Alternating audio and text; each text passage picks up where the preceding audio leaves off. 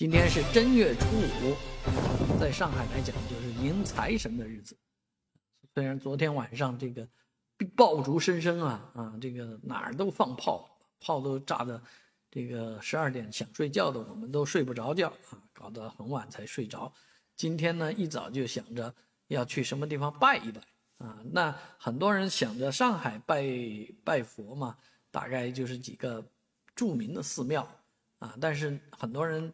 想不到的是，今年呢有一个小庙，哎，这个小庙被人踏破门了，啊，人流量非常的大。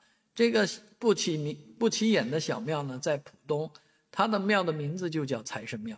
很多人都觉得诧异啊，上海真有财神庙吗？啊，真有。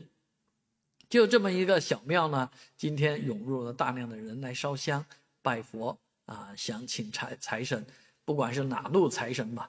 反正请到了啊，拜到了，总是大家的一个心愿。毕竟过去的这个时间里面啊，这个在财政收入方面啊，财务收入方面，可能说大家都是亏损的，所以都期待着新一年呢，啊，老天爷啊，这个照顾照顾，不要让自己亏得太多了啊，还是赚回来一点，是吧？赢回来一点。而这个财神庙之所以今年非常热门呢，网上有推波助澜。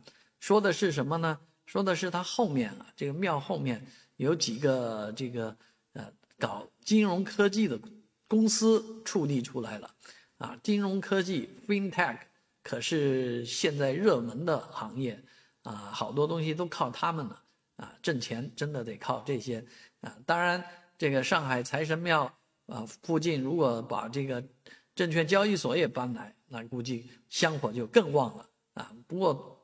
比较好的方式就是把这个上海财神庙啊，就给它搬到证监会门口啊，这个上海证券交易所门口，这个倒是比较好的主意，是不是？